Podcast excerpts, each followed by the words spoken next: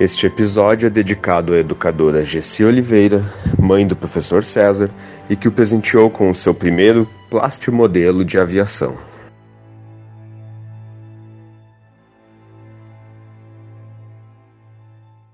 Nós levamos na brincadeira quando dizem que modelismo é coisa de criança. Por Lincoln Borges de Macedo. Este podcast faz parte da podcast.com.br.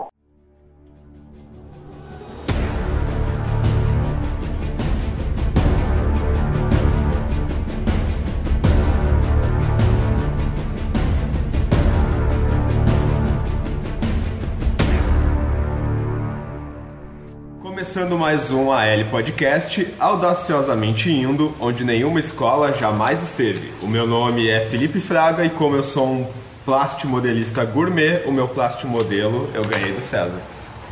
Eu sou o Nicásio e eu chamava meus bonecos de hominho. Eu sou o Alessandro e não sei o que dizer nesse momento tão sublime, super telúrico e lúdico. Eu sou o César Augusto e estou participando do meu primeiro podcast, tomando café sem açúcar porque a minha vida já é doce. Me chamo Alexandre, eu também estou participando do meu primeiro podcast. Me pediram para me fazer lá uma, uma frase engraçada, como eu não tenho nenhuma, eu vou falar que eu mais ouço. Não fui eu, dita pelo meu filho.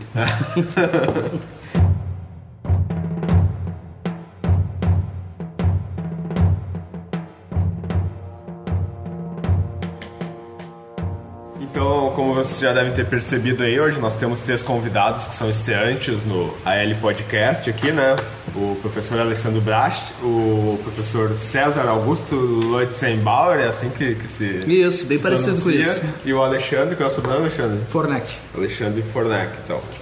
Bom, a gente sempre começa a- os podcasts falando um pouquinho que nós temos um apoiador, né? Então nós temos uma empresa que a- apoia o podcast, que é a Universidade Unip, né? Então quem precisa de graduação ou pós-graduação aí, procure a Unip porque é uma instituição que apoia projetos de escolas públicas e por isso ela merece sua matrícula. Nós também nós fazemos parte de uma rede de podcasts, que é a Rede Gaúcha de Podcasts, que o nome é Podcast. Dessa rede também fazem parte de dois outros podcasts que foram de alguma forma gestados dentro da escola, que é o Roteiro Cast, que é o podcast do professor Hidalgo aqui, e um Plano para Dominar o Mundo, que é um podcast de ex-alunos da escola. Se ainda não notaram pelas frases aí, hoje nós vamos falar sobre plastimodelismo, né? Onde nós con- convidamos dois plastimodelistas, é assim que se diz, meninos? Isso. Ou dois en- entusiastas do plasti- plastimodelismo aí. Eu prefiro até o termo modelista, né? Porque aí se despreja um pouco só do, do estireno, do plástico injetado, a borda resina. Se o cara quiser pegar um pedaço de madeira e se roer e- criar alguma coisa aí também estaria valendo. É, o mode- o modelismo se, se propõe a ser um pouco além do plastimodelismo, né? Então, a gente prefere modelista, mas não... Ninguém é exigente a... Até porque todos os modelos que vocês têm, nem todos são de plástico, né? Você tem, tem alguns modelos que não são de plástico. Mas não pode né? chamar de carrinho, né? Não pode chamar de Nem de brinquedo. É, considerando Mas também o- os conflitos pelo petróleo, né? Que é importante não usar apenas o plástico, né? Visto que vocês podem estar diretamente envolvidos em, em conflitos do Oriente Médio, apoiando a causa dos norte-americanos, né? O imperialismo e tudo mais. É. Montando um caça russo e... E comprando petróleo americano, né? Muito bonito isso. Então nós convidamos os dois modelistas aqui, que é o professor César. O Alexandre não atua como professor, né, Alexandre? Não, eu sou licenciado em História, sou licenciando em Geografia, mas ainda não atuo como professor. Desejamos que jamais atue, cara, porque. Não, não unidade- queremos mal pra ninguém, viu, né? Tu veio pra fazer o depredo, né? É, eu, vim pra- eu faço um podcast da tristeza, entendeu? Um pouco, um pouco de realidade sempre é bem-vindo. Eu vou tentar parar. O Alessandro é o nosso comentarista do podcast. Nós convidamos ele exatamente para fazer as piadas aqui enquanto a gente vai lendo Como é que se pauta, chama né? aquele cara que comenta o próprio jornal, o ombudsman, né? Não é isso? Isso, é, pois é, exatamente. então é mais ou menos esse meu papel aqui hoje. Azedar o pastel alheio. Então, acho que a- desagradáveis. Ah, nós montamos aqui uma pauta com algumas perguntas para os meninos responderem. Então, assim, eu acho que eu- nós vamos fazer uma pergunta direcionada ao César, depois outra para o Alexandre. Mas mesmo assim, vocês podem acrescentar sobre as informações. Né? A primeira pode ser para o César, então. Pode. Então, há quanto tempo vocês se dedicam ao plastimodelismo? Bom, a minha experiência foi na infância, né? Quando a minha mãe chegou em casa com um Boeing 727 da Cruzeiro, ainda injetado pela Revel brasileira, né? Mas como toda criança daquela geração dos anos 80, em menos de uma hora estava montado e os decais já aplicados, seria uma pintura e era um brinquedo, né? Mesma coisa teve o esse trágico destino, hoje a gente fala assim, trágico destino, né? Uh, teve um bimotor alemão e depois eu só fui retomar os 25 anos, ou seja, 20 anos atrás, né, já no curso de História, uh, acabei lendo uma revista Força Aérea, editada pela Action, e aí tinha perfil da Força Aérea Egípcia, onde tratava as diferentes aeronaves que compunham aquela Força Aérea, de fabricação francesa, russa, estadunidense, e aí eu me dei conta que, olha, isso dá um samba e dá para ficar com algumas miniaturas e usar isso, quem sabe, como material didático pedagógico para abordar para processos históricos, né? E o Alexandre?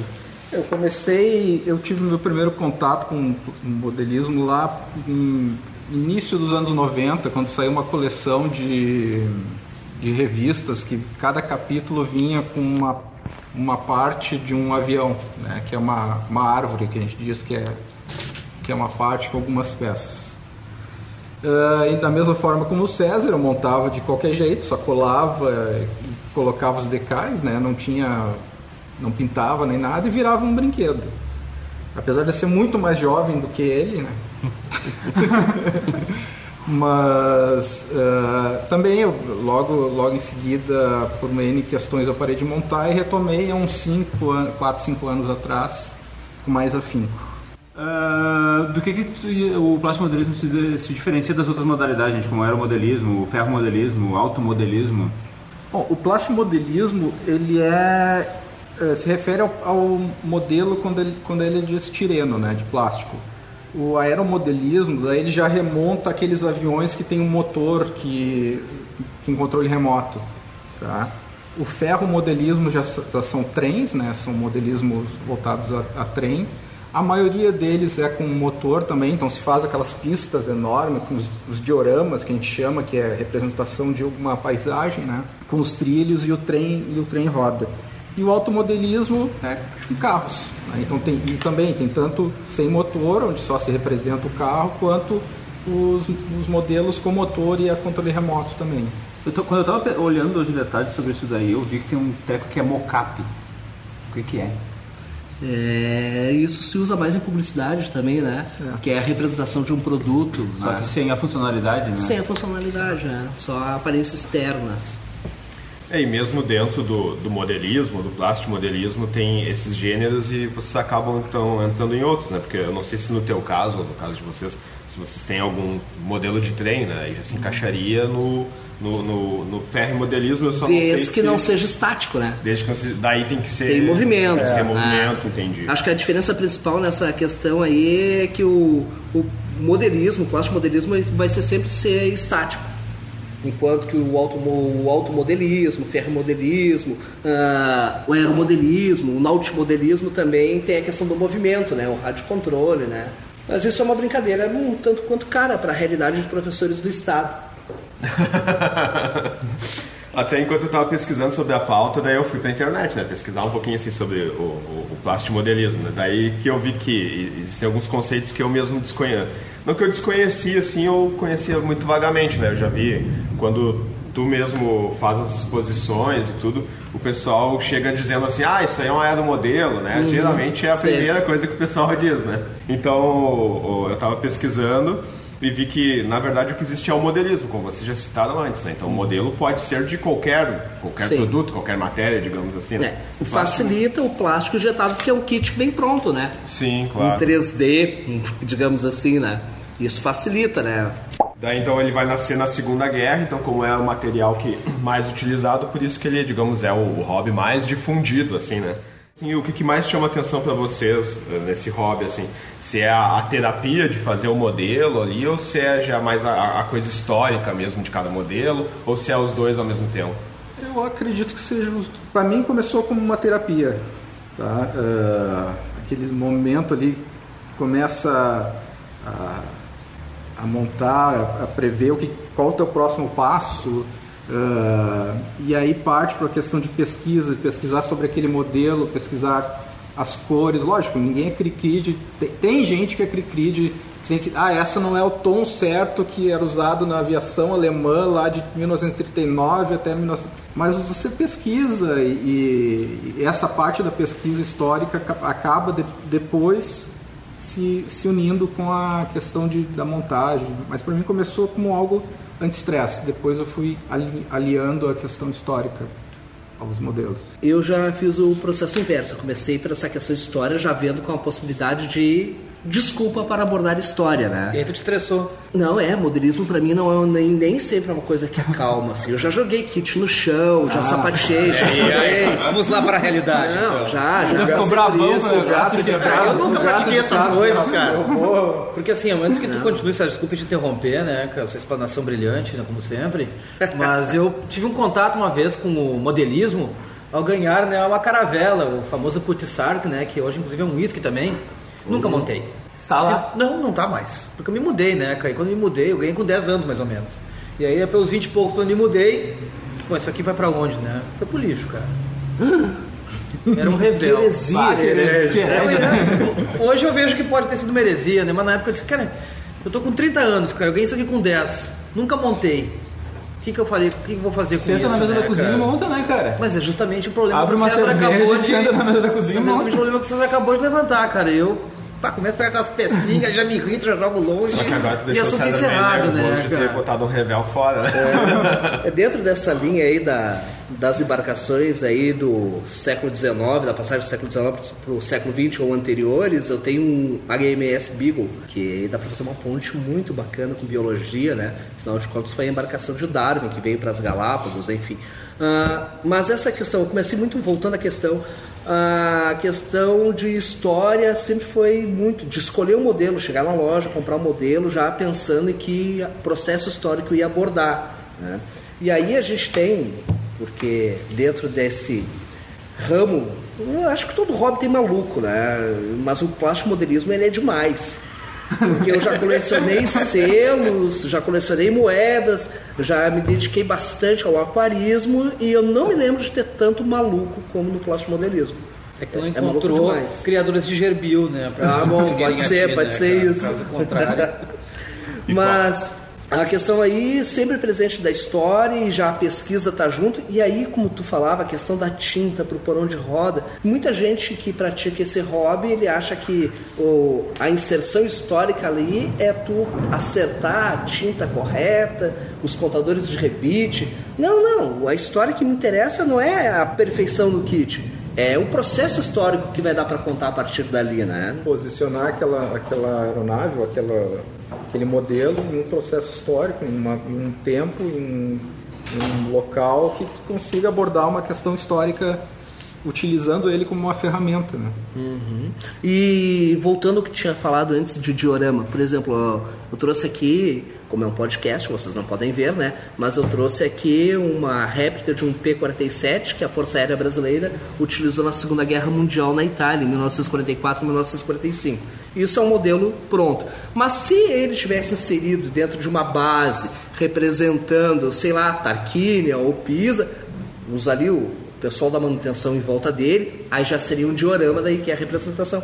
E isso também é pesquisa histórica. Mas nada impede também que tenha aqui o, justamente o passatempo também. Eu tenho, às vezes, sobra um kit lá velho, tu não vai investir tanto tempo no kit velho e tu monta, por exemplo, como eu já fiz, um F5 da Marinha Uruguaia, tu já faz um what if total, né? Que é bem bacana também, é gostoso, assim, é prazeroso. Aí tu, aí tu inventa a história também, né? Esquece que história é ciência um pouco, né? Coisa que não se deve fazer, não é aconselhável, né?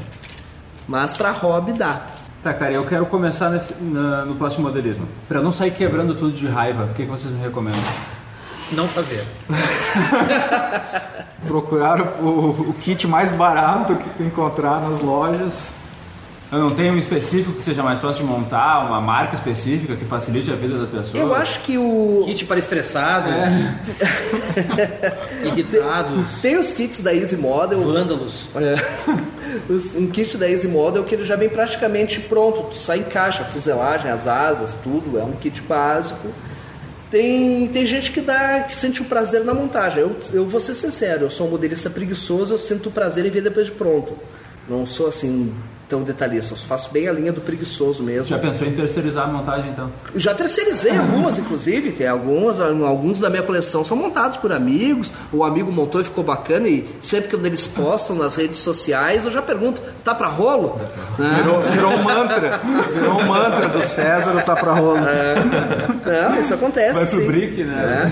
É. Diferentemente de alguns colegas modelistas que têm o seu kit montado por terceiros, regiamente pagos, e concorrem em concursos, ganham a medalha, e chegar o Alessandro lá, eles dão dicas para Alessandro. Olha, Alessandro, essa pintura aqui tu tem que fazer dessa forma, assim, assado. Esses decais eu mandei vir da Inglaterra. Foi um trabalho de horas e horas aqui, né? e o kit é comprado, montado por um Ah, é, terceiro. rola isso aí também. Rola, porque tem gente que não tá.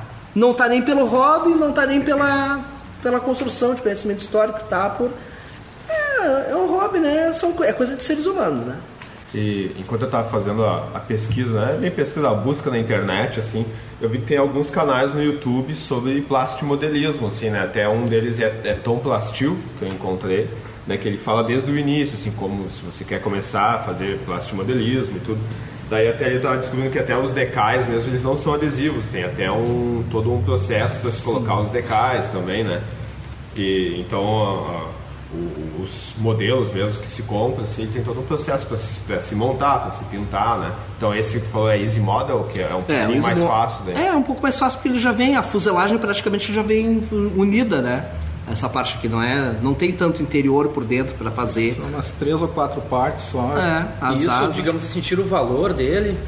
Tipo, parte do valor do plástico modelismo É, tá no processo é. de montagem. E um mais simples, digamos assim, olha, mas esse cara aí. Na loja, Só pega É, de- pô, o cara é meio depende, bundão depende, depende Tem, qual, qual a tua, tua, tua visão para Não, eu digo que, que tu dá visão da, valor. da, da comunidade plástico É, não, assim. tem, tem, O cara tem vai lá pra uma exposição é. e leva só Easy Model. É o mesmo assim. cara que reclama que esse tom de cinza não, ele tá um, um degrau abaixo ao tom de cinza real que usavam, no- Uhum. que o teu porão de bombas ali ele, ele tá com uma tonalidade diferente, não é aquela cor.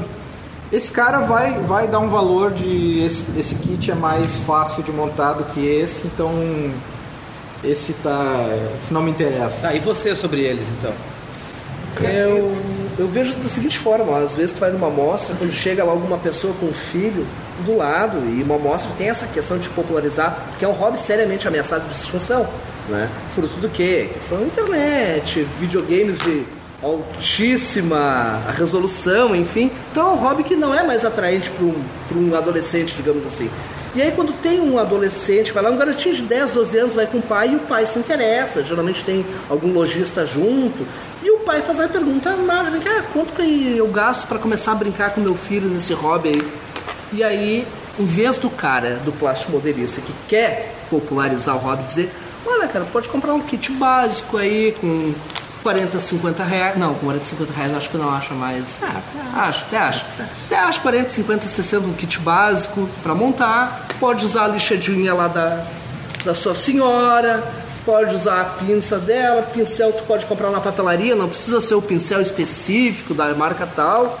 Pode usar tinta acrílica e, e vai ser feliz para popularizar o hobby. Não, parece que é incrível. Alguém falar isso numa mostra, esse kit eu mandei vir da Inglaterra, veio da Hannix, eu comprei mais isso, mais aquilo, deu tantas. Não, é uma. Libra. É, ao mesmo tempo que eles dizem que querem popularizar, parece que querem manter o hobby numa espécie de sociedade secreta. Né? É uma coisa muito louca isso. Confraria para poucos. Uma dose de exibicionismo também. Ah, né? tem, Tem, tem, tem. tem. Ah, tem, eu tem. trouxe esse kit dos Ah. Países Baixos e. Sim, o nesses grupos o ineditismo do te- de tu teres aquele kit montado daquela forma, com aquele material, vale pontos para o grupo. Bom, essencialmente acontece com qualquer colecionista É, também, esse tipo também. de processo. Ah, eu tenho a número 1 um do Homem-Aranha É, em edição original e tal, e dentro do saquinho. usar dentro dos saquinhos, ir pros outros, depois coloca dentro de um cofre e, e ninguém pode tocar, né, cara? É, inerente a esses. Aos excêntricos. é. E quando o pai pergunta assim, ah, como é que eu faço pra começar a brincar com o filho, nunca rola assim, não, isso não é coisa pra criança, assim, Ah, A não, pode resposta, acontecer, assim, pode não acontecer, acontece, pode né? acontecer, acontece, acontece. Cara, o conceito que eu não peguei ainda sobre o plastimodelismo, assim, é a questão das escalas. Não sei se saberia resumir, assim, mais ou menos. A escala 1, a, é a, por exemplo, a escala 1 por 72 indica que é 72 vezes menores que, menor que o original. 1,48, 48 vezes menor que o original. É sempre isso, né? As escalas mais usadas para aviação é 1,72 e 1,48, mas tem também 1,32 e 1 por 144, e até algumas outras, 1 por 100, mas aí é um tanto quanto uh, fora do padrão. O padrão é 1,144, 1,72, 1,48 e 1,32. 1 para 12 não rola. Na, na aviação. Na aviação acho que tem alguma coisa para um 18, né? Tu encontra um por 18, tu encontra, mas é tipo assim, tu mora num apartamento, bom, então tu vai ter um avião só, já sabe, né? Vai ter um avião só e acabou o assunto. E né? ocupando uma peça toda. É, então a brincadeira acaba logo. Né? Só que tu demora pra montar. Ah, né? bom, vai demorar pra montar, é. E quanto maior, mais obrigatório vai ser tu detalhar, né? Imagina uma escala grande, tu vai ter que fazer lá, pintar lá o altímetro, painel todo, né? Quanto menor, mais. Tanto que os menores, não adianta eu mostrar aqui para vocês, né, que estão ouvindo, mas pro pessoal aqui que tá aqui, aqui nesse decais do cantinho, isso é o painel daquele caça. Ah. Mas eu queria falar aqui, quando a gente falou em história, o, já que o modelismo surge na Inglaterra, é bom lembrar as origens disso. É justamente na Segunda Guerra Mundial, quando réplicas feitas em baquelite ou madeira eram utilizadas o quê? Para apresentar para os pilotos em sala de aula, em instruções, né? Ah, como eram os aviões dos inimigos, não só os aviões, outros, né? Blindados, enfim, navios, para o instrutor mostrar como poderiam fazer as evoluções, né, no campo de batalha ou nos céus, enfim.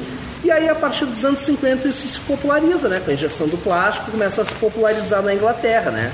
Depois vai para outros países. Então, a origem é tem os irmãos Tamiya, né? Que serviram É, os japoneses. ah, no Japão, que vão popularizar lá por lá também. Tem a marca deles, né? Tem, tem. tem, é uma das mais.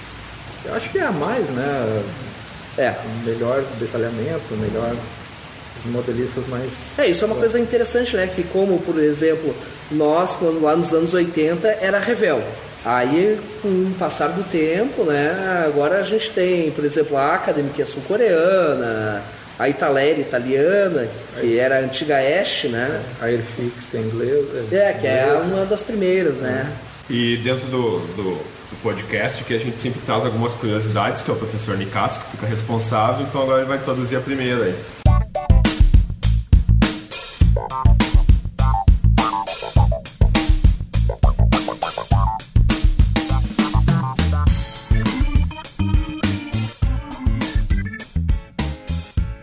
Pego direto do Wikipedia, coisa que a gente recomenda que os alunos não façam. Ah. Tá? Então vocês me corrijam se estiver errado, mas eu coletei que a maior exibição de modelismo ela acontece na Áustria, gente, em Viena.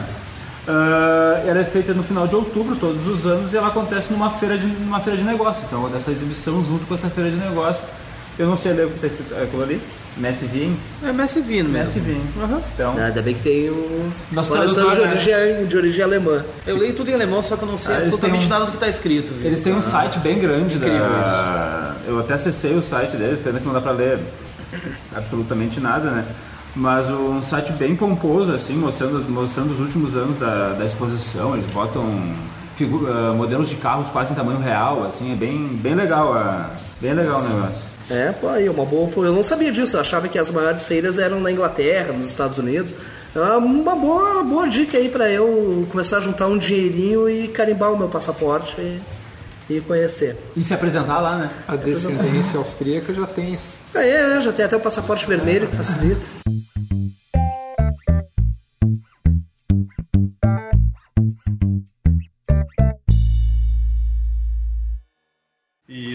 Kits, assim, para se fazer a, a pintura deles, a colagem, existe algum kit que já vem com, com cola, com tinta, se compra tudo à parte? Não, com- com- é, tem, tem uma linha da Revel que vem com algumas tintas que compras o, o kit vem umas três, quatro tintas que tu vais usar para aquele modelo, tá? Mas em via de regra tu tem que comprar separada cola e as tintas.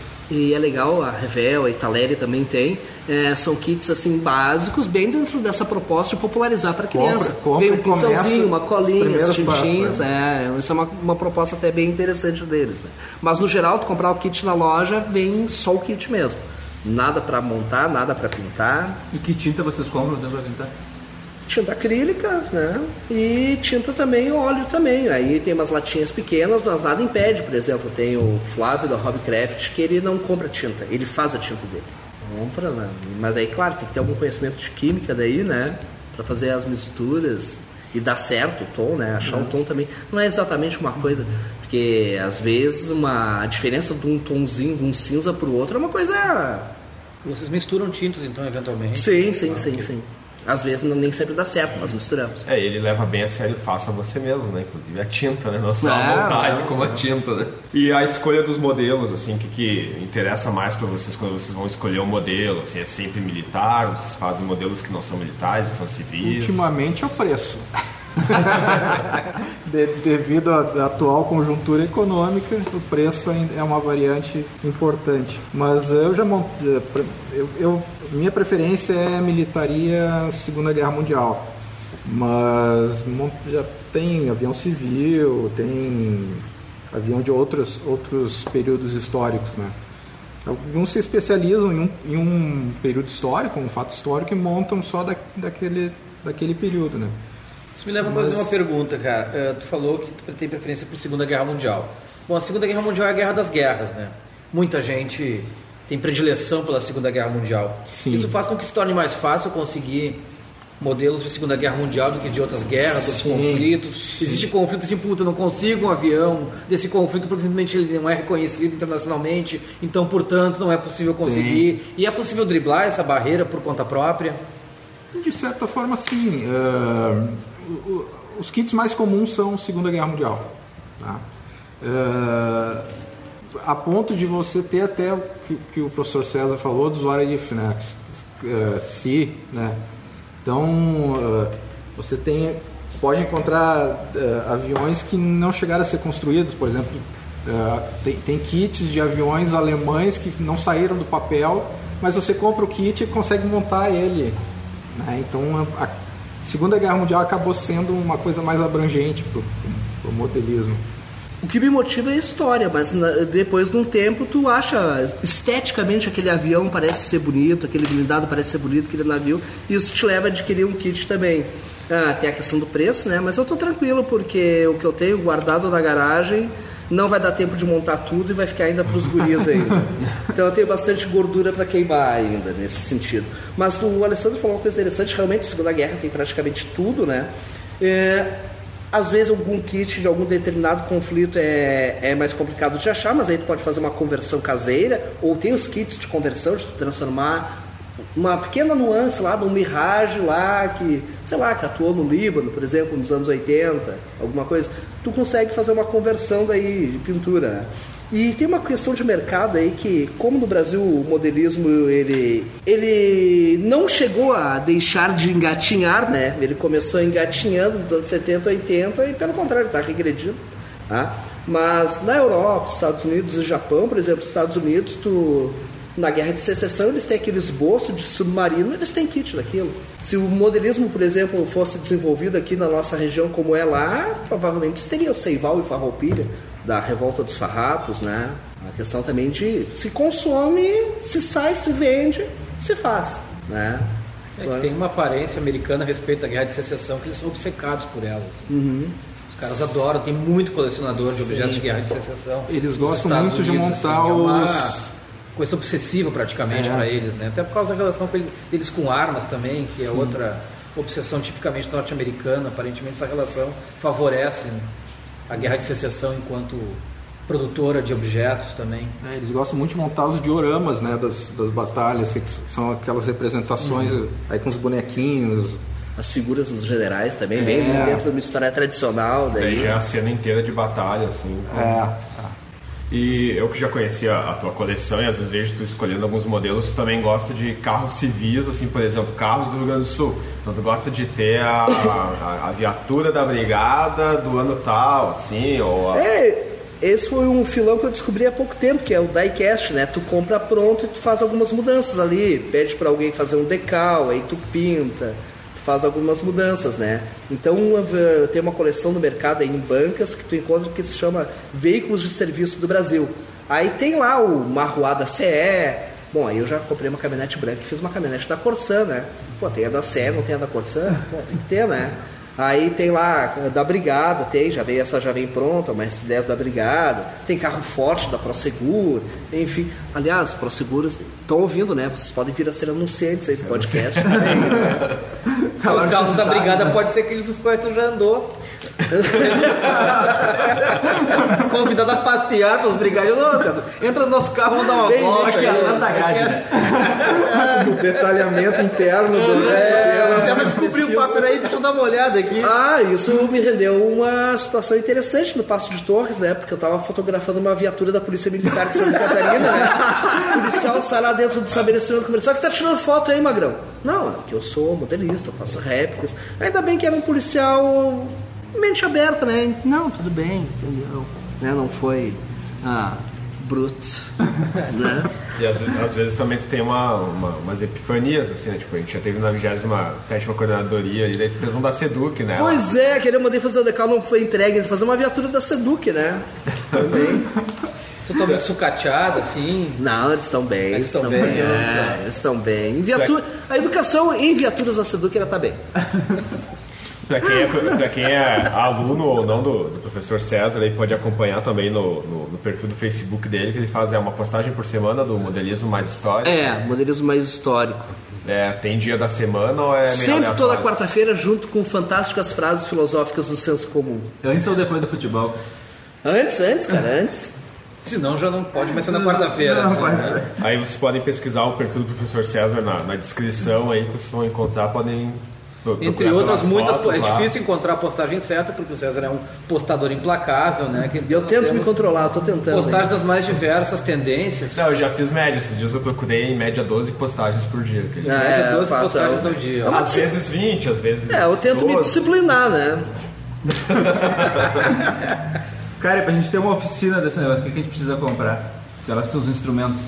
Olha, acho que para começar, os pincéis, os equipamentos básicos, né? Estilete, lixa. Eu acho que todo mundo começa no pincel. Ninguém começa com aerógrafo direto, né? Até para aerógrafo é uma coisa que causa uma irritabilidade, porque se não acertar a diluição da tinta, ele engasga, ele entope. Limpar aerógrafo não é uma coisa gostosa. Só o meu amigo Marco Aurélio aqui, que ele faz isso pro hobby, tem o hobby dentro Então tu do hobby. prefere o pincel, realmente. Adoro. Pintar com pincel, porque né, a motricidade fina, né? Trabalha bem isso. É mais raiz também, É né? mais é muito raiz. fácil estragar esses kits. Tipo, tu, tu tá ali querendo montar pra tirar, fazer a montagem, assim, Observa estraga que o negócio e aqui- perde todo o teu trabalho por causa Algum tem um defeito, tem do negócio. um adesivo aqui. No meu que- caso, Não, mas é a assim. maior quantidade de estragos é no é assim. limpar. No lado. limpar, Vai tirar da, vai tirar da, da prateleira para tirar o pó, já vai uma anteninha, já cai um. mas montando, vocês dificilmente perdem. É difícil. É. Ah, Perder uma pecinha. A menos que caia no tapete, no carpete, É. né? Aí, bah, o monstro do carpete é terrível com peças pequenas. O Nicasso vai fazer a segunda curiosidade, então, da conversa. né?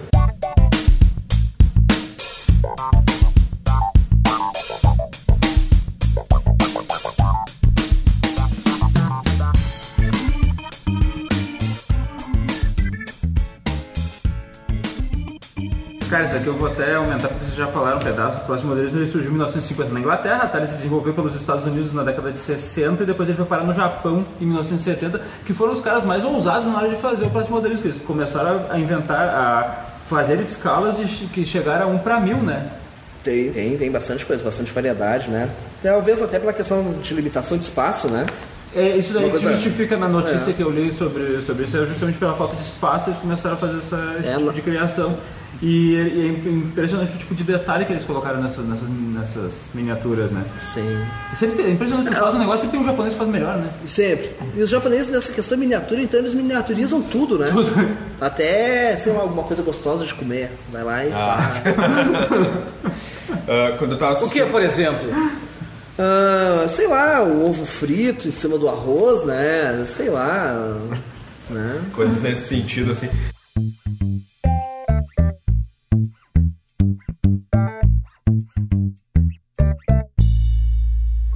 Pesquisando também, ah, eu vi que o, o modelo na caixa, alguns vêm com um manual de como montar qual- quais peças primeiro. né?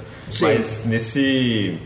nesse canal ali, que era o Tom Plastil, ele até estava falando que nem sempre a ordem de montagem que vem no manual é a melhor ordem de se montar. Assim. Às vezes tu descobre que aquela ordem não é exatamente a melhor ordem, né? E como é que é o processo de vocês de montar? Tem algumas peças internas que o ideal é tu já pintares ela antes de montar, né? Então, isso normalmente, as, normalmente não, muitas vezes não está, não está no manual isso, né? Então, pode acontecer de você montar o manual, fechar ele, putz, faltou pintar lá aquela pecinha que vai aparecer se o cara olhar. No... Normalmente é, é, é, algo preciosista, né? Mas o ideal é, é, é faz, fazeres uma análise antes de começar a montar de, de quais os teus passos e, lógico, usar o manual como uma referência, né?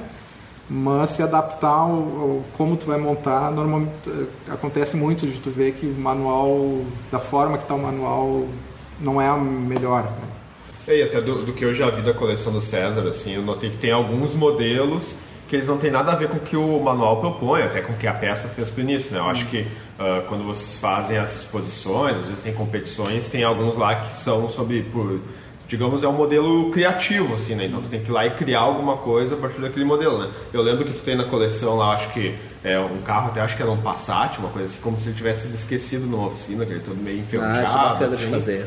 E eu acho que tem um outro que é um, até um modelo militar, mas é um modelo militar que tinha até grama em cima, assim como se tivesse ah, tempo Opel Blitz, um caminhão alemão, lembrei.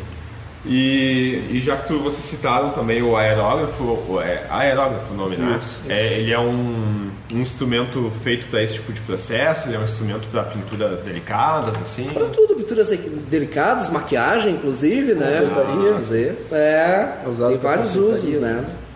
Mas voltando a essa questão que o Alexandre estava falando, por exemplo, o interior do cockpit, tu não vai pintar o interior inteiro do avião, tu pinta a parte aquele com um interior green ou um outro, uma outra cor especificada, tu vai pintar a parte que vai aparecer ali, ó. Por exemplo, ele não aparece todo pintado. Por exemplo, onde abre a escotilha do blindado, tu vai ali, você vai manter com a escotilha aberta, tu vai pintar a parte que aparece mesmo, não tem por que tu pintar a parte que não aparece, né? Claro, tem gente que gosta, né? Porque gosta do processo. Eu vou pintar tudo e fazer tudo perfeito porque eu curto isso. Então, tá, mas não vai aparecer nada, cara. Não são preciosistas assim. Não, não, não. Eu sou bem matão. Ok. Entre os loucos, vocês são menos loucos. É, a loucura é outra, né? A loucura é nas mostras, chegar nas mostras e chegar assim, bota o um modelo e quer chegar com, uma, com um texto do tamanho de uma folha A4 e quer botar na exposição, os caras ficam, ah, mas você vai tirar o lugar de outro avião. Tá, cara, mas o meu modelismo é histórico, cara. Mas eu sou obrigado a fazer também? Não, cara. Não é obrigado a nada. Tu nem gosta disso, tanto que tu, né? E a terceira curiosidade, então?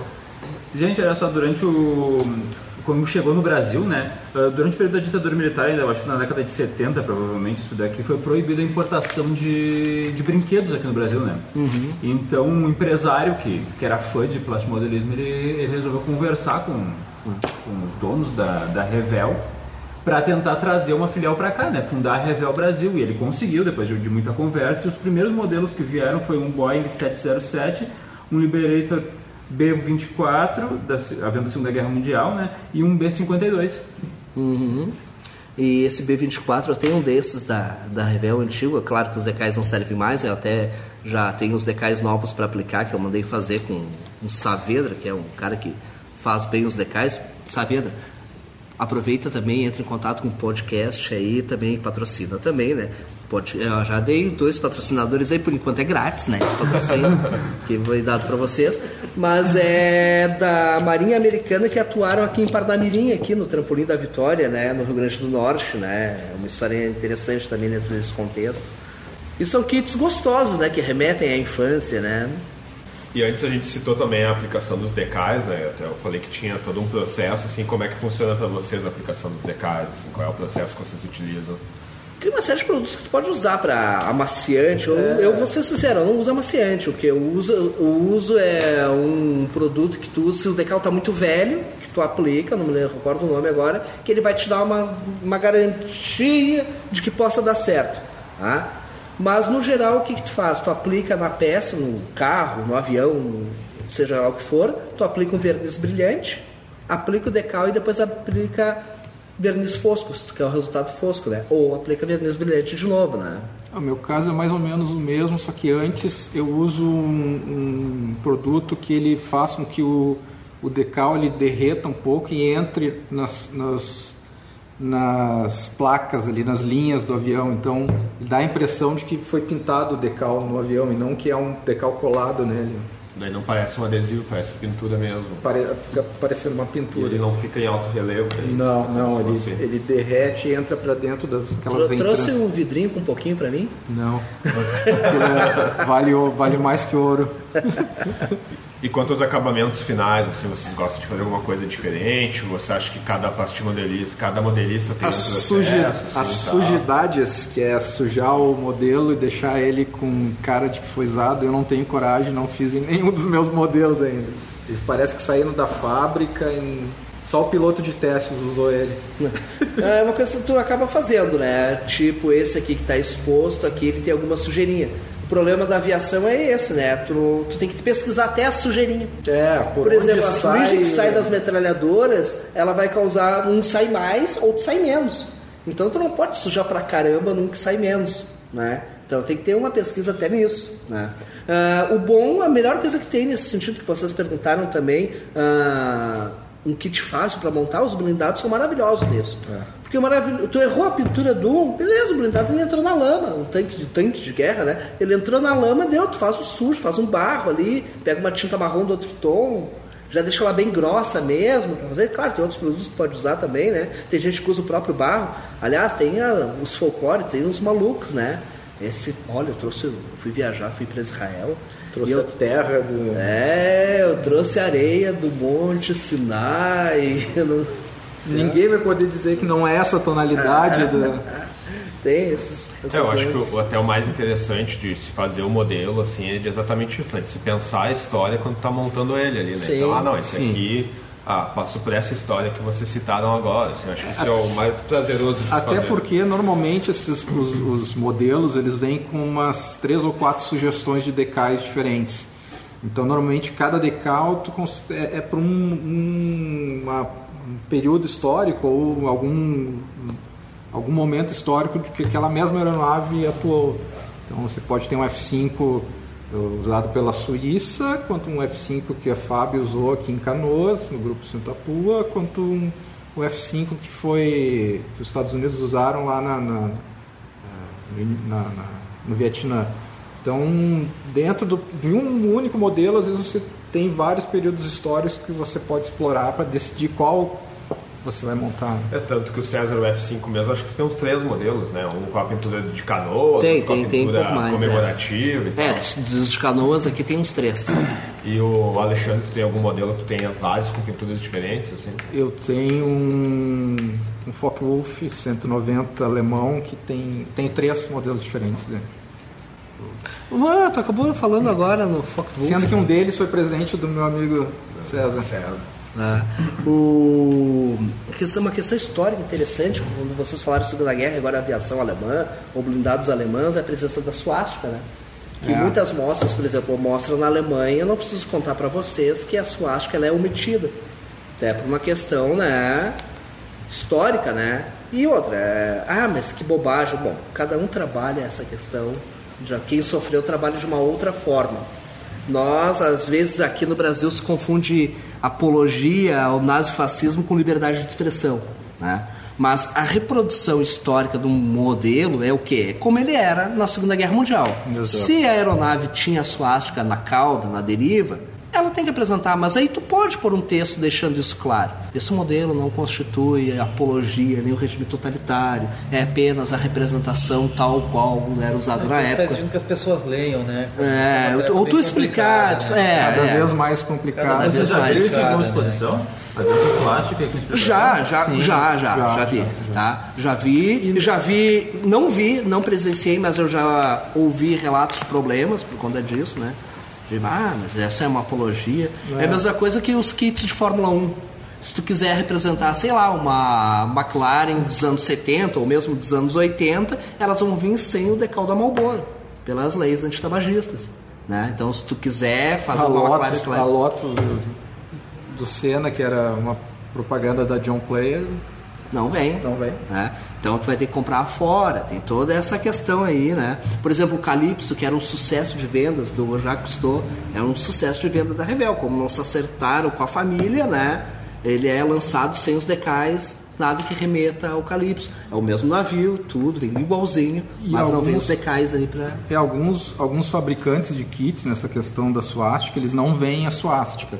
Outros vêm ah, não, não, ela não montada, então você consegue montar a suástica no avião, só que ela, ah, no kit ela vem cortada ao meio.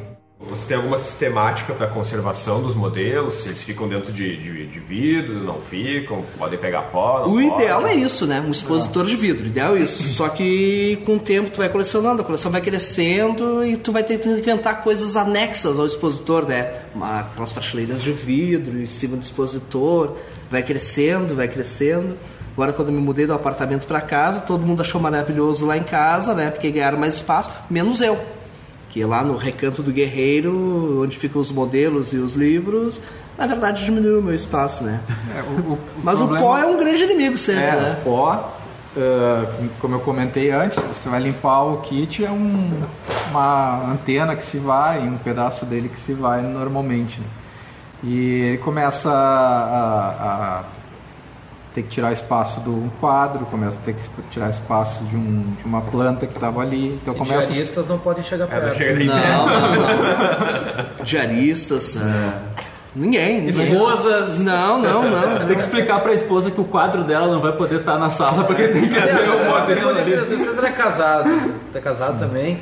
As mulheres de vocês, cara, como é que elas olham pra vocês a partir dessa perspectiva assim? Meu marido é um plástico modelista. Enquanto ele tá montando, ele não tá mexendo o saco. É, Não no tá começo do Não tá na rua bebendo, tá em casa. É. Em vez de gastar o dinheiro em cachaça, tá gastando em modelo. Não tá jogando sinuca, né? É. Mas nunca rolou assim, ah, César, Alexandre, ele tem, o- ele tem os brinquedinhos dele lá, nunca...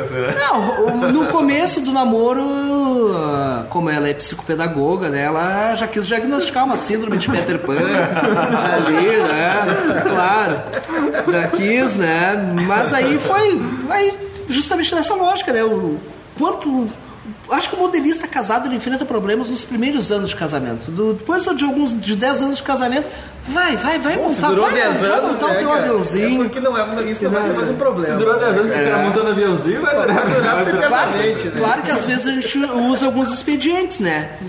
Pá, chegou outro kit do correio. Ah, o Alexandre lá, meu amigo, mandou pra mim. Mandou entregar aqui. Mandou entregar aqui. Mas tu tá, bah, nossa. É uma troca, a gente A gente tá ruim de grana e. Ah, mas ele é meu amigão, ele mandou pra mim esse aqui, tu conhece? Ela ele? acredita? Finge que acredita que nem tu finge que acredita, eu finge que acredito, mesma coisa. Muito bem, isso aí é, Manter é a o que paz. mantém a harmonia do casamento. É, quase harmonia. O finge que acredito. Exposições vocês já participaram e concorreram a prêmio? Eu não. Várias, eu já concorri, mas nunca é. Porque como eu sou um modelista matão, né? Eu ganhei quatro prêmios até hoje, tá? É, um prêmio sobre primeiro lugar em, em modelismo naval foi porque só tinha eu de concorrente nessa mostra. E aí eu ganhei a medalha, né? E aí fiz Mas, mas houve um longo debate entre os. É, não queriam entregar a premiação, porque tu vê. é, mas, eu, mas aí era o SS Forrestal, e aí tu testou histórico abordando a Operação Brother Sun. Claro, né? E aí eu interpretei aquele prêmio como. E eu, um- uma das grandes reivindicações minhas é o seguinte, ó. É porque tem o melhor modelo isso, o melhor modelo aquilo. Eu sempre defendi a melhor abordagem histórica do modelo. Texto, imagens, enfim. E justificaram o teu prêmio dessa forma. Não, eu justifiquei. Eu justifiquei. O outro eu ganhei por mérito, né? Que foi o, o Opel Blitz, aquele que tu viu, o caminhão detonado. Aliás, esses carros detonados de- na oficina, ah, caminhão blindado detonado, avião abatido, às vezes a gente, quando a gente começa a montar, é aquele kit que um sobrinho, um filho deixou É, cair quebrou. no chão, quebrou, tu bah, ferrou, o que, que eu vou fazer agora? Bom, foi abatido. Lê do engano quando tu pensa que vai resolver o problema. Porque tu vai ter um problema muito maior, porque os detalhes daí, tem as cavernas daí, se for um avião. Na verdade, tu vai ganhar mais trabalho. Tu salva o kit, mas vai te dar mais trabalho. Mas é uma coisa gostosa também de fazer, né? E eu acho que boa parte do, do plástico modernismo, assim, ó, pelo que entendi, existem clubes, assim, então acho que existe um clube regional, pode ser, sei lá, Rio Grandense, ou até nacional, de plástico modernismo. existem várias associações aqui no Rio Grande do Sul, algumas delas eu participei, por exemplo, tem a IPMS PO, que agora ela existe só no meio virtual, não faz mais mostras, nada, porque está um número muito reduzido. Essa eu participei, né? Tem o Clube do Canhão, que é um grupo mais fechado. Uh, mas essa IPMS, é interessante, IPMS é mundial, né? Cada, vários países têm, aqui vários estados no país têm, e que é uma coisa que teoricamente é um nível mais elevado, né? Mas a IPMS é um grupo que eu fui convidado a me retirar, né? Depois foi fundada a UPA, que é a União dos convidado de retirar por entendimentos, assim, por defesas da história. Vou, vou ter que ser sincero quando a gente aborda modelismo, né? Plástico modelista, no geral, é, quem não tem estômago para conviver com pessoas extremamente conservadoras e reacionárias, é bom não chegar muito perto, né? Porque tem bastante. Tem, tem núcleos também de pessoas mais arejadas. Tem o Fornec, o Glênio, tem o Jorge Fernandes, o Jackson Bradley. Vocês têm que ouvir isso, guris. Bom, vou marcar vocês quando compartilhar Vai isso. Compartilhar. Tá? Então, tem alguma explicação para essa massa reacionária no meio? Cara, eu, não, eu, não, né? eu não sei. Tipo... Sendo maioria, como tu aparentemente. Eu acho que o militarismo. É, é, é, eu acho que o principal, principal, a principal causa disso é boa parte vem do meio militar. Né? São ex-militares. São os ex-militares, ou o sonho era ter sido é, militar. Saudosista. Ou adora cheirar um coturno assim, é. ao cair da noite. né? Tem muito disso. Tem, tem Não, muito disso. Dá pra se comparar, assim, por exemplo, eu, eu participei de, do, do, escoteirismo, assim, de grupos escoteiros também. Que é uma especialidade, né? Inclusive o modelismo. Tem. E, e, geralmente os familiares, é, geralmente eram militares, né? Então uhum. tem é uma área que é atraída, assim, por quem gosta mesmo uhum. do militarismo e tudo, né? Isso é interessante também, né? Dentro dos grupos escoteiros também existiam exposições. O grupo escoteiro que eu eu contava que era o 14 bis, eles tinham os modelos deles ali uhum. também, né? Principalmente como era o único grupo escoteiro do ar de Canoas, eles tinham vários modelos montados por membros, assim, de, de aviões da, da base aérea de Canoas mesmo, que passaram uhum. por ali, né? Isso era, era bastante atrativo até na época, assim. Uhum. Mas dentro dessas exposições, assim, existem eventos que é só exposição, todos os eventos têm competições, existem tem, geralmente o pessoal tem, tem das duas formas, que é as exposições, as mostras, né, que reúnem sofrem de um mal no geral, né? Que geralmente as mostras de modelismo é a mostra para eu mostrar para os meus amigos. Não vai ninguém de fora lá. Não, geralmente, não vai gente de fora. É divulgado, é amplamente divulgado, coisa e tal. É quase mas... como revista de história acadêmica, né? É, isso aí. mas o evento de história, tu vai lá. É, porque, até porque a divulgação acaba ficando dentro do, do meio modelista, né? É difícil uh, conseguir expandir isso para fora do meio modelista. Né? Então, quem, quem vai normalmente é um cara que está querendo começar a montar ou já monta então, eu tô é... imaginando aqui um amigo secreto de final de ano de classe de modelista. Ah, corre, corre, corre, já participei. Todo mundo ganha. Todo mundo ganha um kitinho. Um kit. Mas daí rola aquela, pô, olha o kit de merda que ele Ah, é como qualquer amigo secreto. Um distribui e ganha uma meia furada. Né? É, é, o cara que compra um, compra um DVD e ganha uma meia. Exato. A gente até citou meio por cima isso antes na conversa, assim, mas existe uma parte não só de montar os modelos, como de colecionar, assim, de garimpar também, né? O senhor Alexandre também tem esse comportamento de ficar olhando na internet, assim, às Sim. vezes quem está querendo fazer uma troca e tal, ah, pra ter aquele artigo na coleção, né? Mesmo que vocês não tenham montado, daqui a pouco você, ah, eu tenho aqui vários uh, aviões da Segunda Guerra, esse vai ficar legal junto com aquele, assim, então vocês têm esse pensamento também. É, e sem falar que a troca acaba sendo um hobby dentro do hobby, né? Acaba sendo uma outra doideira, né? É, um kit raro acaba virando moeda de troca, às vezes, para um, dois kits normais, né? Então esse garimpo rende, normalmente rende bons frutos. Sobre premiações que eu tinha perguntado, eu ganhei recentemente uma medalha, não pude me fazer presente, do grupo Chucrutes de Nova Petrópolis, que foi de reconhecimento para essas mostras às escolas, né? Ah, Como eu já fiz aqui no André sobre a Força Aérea Brasileira em 2017 e em 2018 foi sobre a Segunda Guerra. E agora, em setembro de 2019, a gente vai fazer uma sobre voando nas asas da América Latina. Só sobre aviões latino-americanos. E ah, na- nas escolas antes de fazer tu já fez em alguma outra ou Já. em 2017? Não, não, já fiz em várias outras já. E nesses, quais os prêmios que tu já concorreu com os teus modelos, assim, é de originalidade, é... Não, de- é, é por categorias, né? Tem. Originalidade não chega a ter essa categoria ainda, mas olha, é uma sugestão boa, gostei disso, né? Uma coisa meio carnavalesca, Carnavalesca. daí, né? Ah, Categoria originalidade. Quais são as Evolução. Evolução. É, milita- militaria, aviação, e aí pode ter naval, enfim, carros. é. mas tem sempre muitas opens, que são as mostras, digamos assim, os concursos, né? Que escolhem uma temática. Por exemplo, Guerra do Vietnã. Aí são premiados esses da Guerra do Vietnã, né? E aí em todas as áreas, né? Embarcações, navios, ah, aviões, blindados. Mas aquele modelo que tem que é um caminhão mais envelhecido, assim, era uma categoria específica? Não, não, com caiu, ganhou, foi no geral. Foi no geral mesmo e... Assim.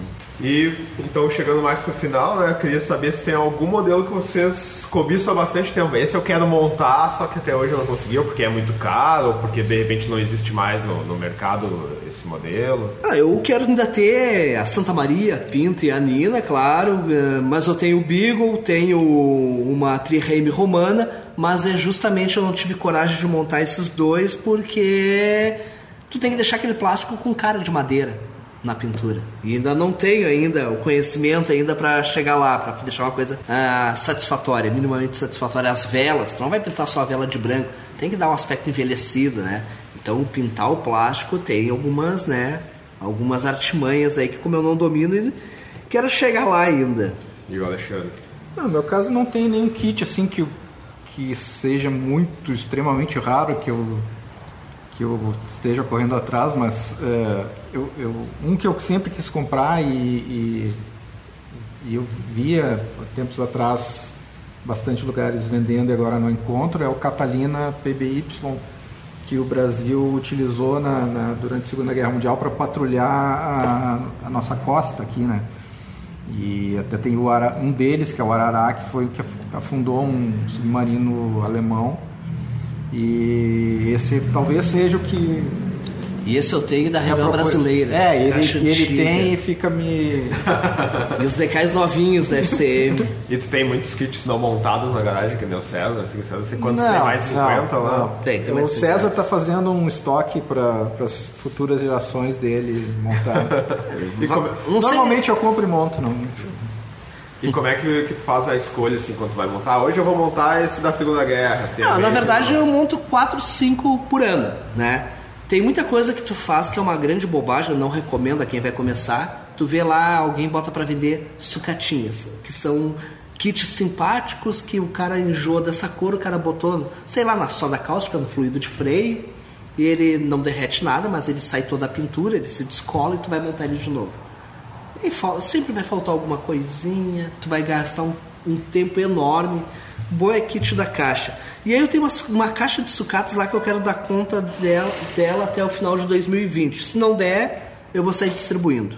Né? Porque tu perde muito tempo nisso, é uma mão muito grande. Né? Ahn, Qual era a pergunta mesmo? Esse, como é que faz desses que tu tem Ah, garagem, escolha, é escolha. tu faz a escolha Ah, a escolha é aquilo. assim? Quando, quando tu compra o kit, não necessariamente tu vai, compra ou troca, tu não necessariamente pensa, vou montar amanhã. Mas tu já tá de olho naquele processo histórico para abordar, para chegar lá, né? Eu- mas aí tu tem, ah, esse ano tem que ver se eu monto esse e esse. Tu já tem alguma coisa na cabeça. Mas aí quando vê, vem um que assim que, nossa, ah, vou furar a fila. Ah, isso acontece também, né? E tu tem muitos parados. Tem, tem, um- tem mais, mais de 100 montados e mais de 100 para montar ainda. E, e nesse tempo todo que vocês fazem os modelos e tudo, e participam do plastimodelismo, assim, vocês sentem que o público tem aumentado, o público está diminuindo, foi maior em determinadas épocas? Eu acho que está estável. Tem algumas mostras tem mais ah, visitantes, né, que outras. Isso, mas isso eu acho que tem a ver com a divulgação, enfim, né. Mas tem, eu acho que está estável isso. O que, o que mudou talvez tenha sido a, a dinâmica de aquisição dos, dos modelos, né?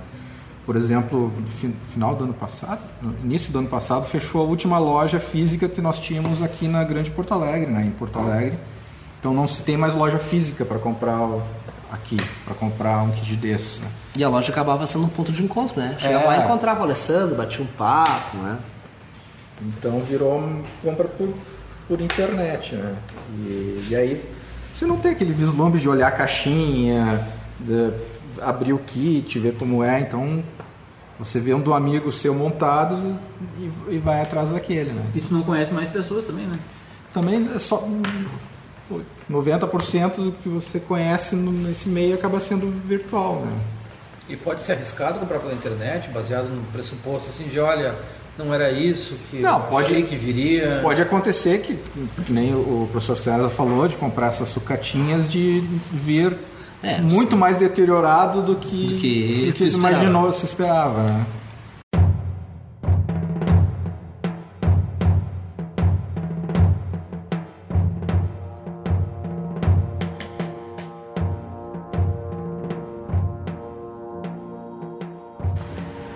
Para finalizar, então, o César já anunciou em setembro aqui vai ter uma mostra na escola, né? E tem uma mostra no DC que vai aquela Isso, bem lembrado, Felipe. Agora, a partir de 29 de agosto, no DC Navegantes, a mostra do Clube Sul Modelismo. Né? Vai ser nos dias 29. 29, 30 e 1 de setembro. E a entrada franca. Entrada franca. Inclusive, os alunos que quiserem comparecer serão muito bem-vindos lá.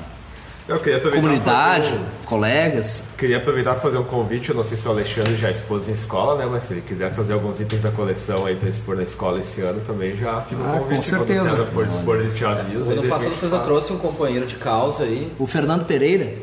caracterizado, Sim, soldado. da Deu, deu até, quase deu, or, quase deu ordem unida aí. unida pros alunos.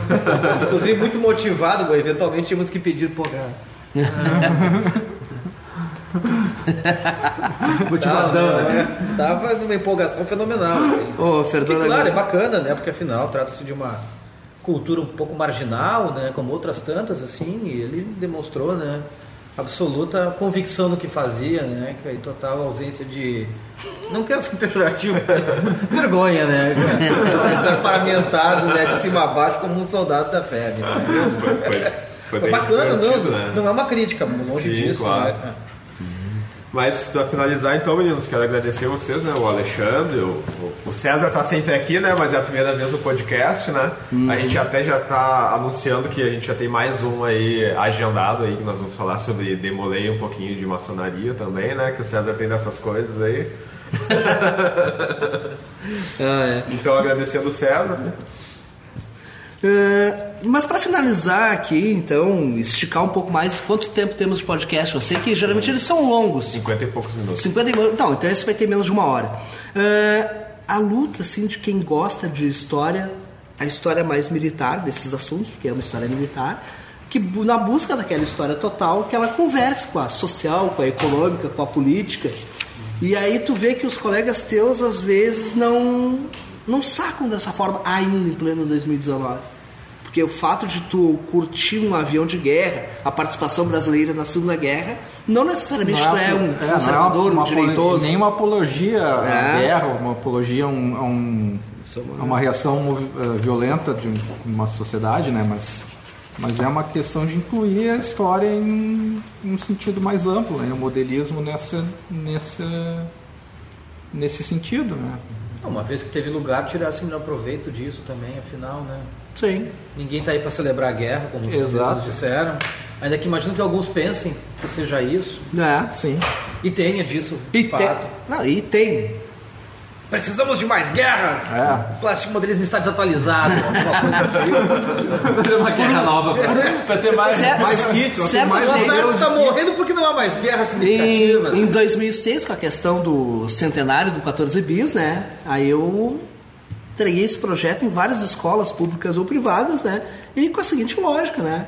Em pública eu não cobro, porque eu sou filho de escola pública, ou enquanto o profissional da escola pública reconheço a função social que deve ter a escola pública, jamais cobraria. Mas de escola privada, porque são empresas, cobram a mensalidade dos seus alunos, cobrar, tá? Nunca expus. Né? Resultado é que nunca fui contratado. Ah, dica. Mas, mas numa entrevista, num desses quase lá, a diretora falou, né, que, ah, mas por que, que vocês focam tanto em guerra? A gente precisa de paz e biriri, bororó. Ainda bem que o colega de história, mesmo sendo da instituição privada, não, é que explicou daí, né? Foi. Não, não se acovardou e explicou daí pra ela. Mesmo ter sido demitido horas depois, né? É, eu já não sei. Vai ter o César lá, do lado de fora. No dia seguinte um anúncio, escola tal, precisa de professor de história. que não compactue com ideais É, tá. perigosos. E mais uma colocação final, contar mais alguma história aí que você gostaria de contar relacionada com o plastimodelismo?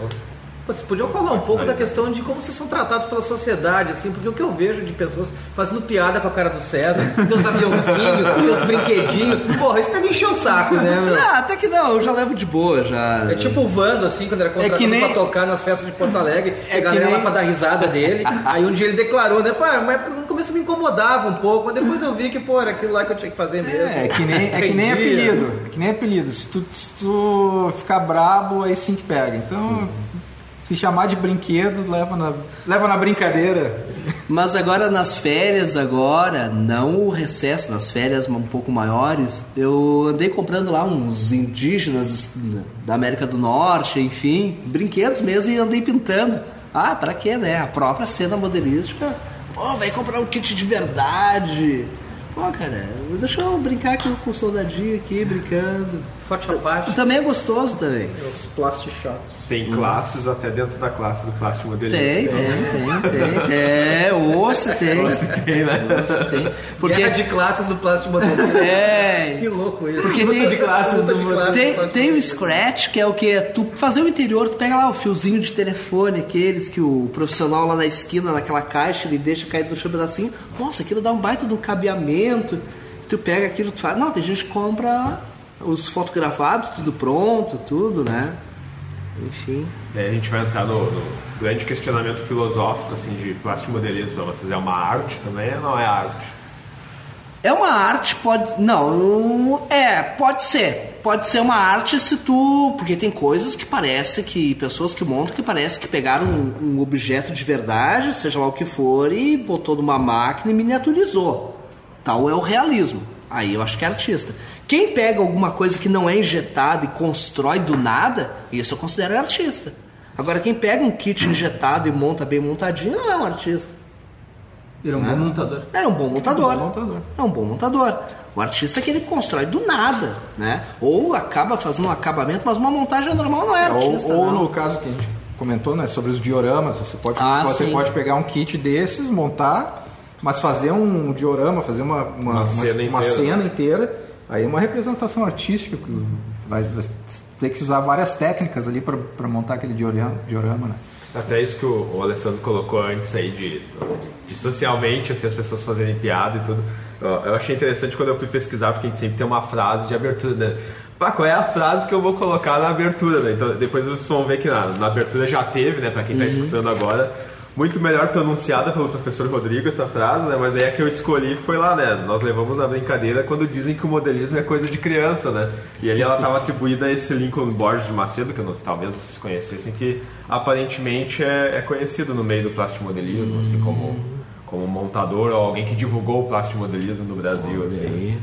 É, eu sou solidário à causa de vocês e até sugiro para um próximo podcast a gente falar um pouco de quadrinhos, mas de quadrinhos mesmo, né?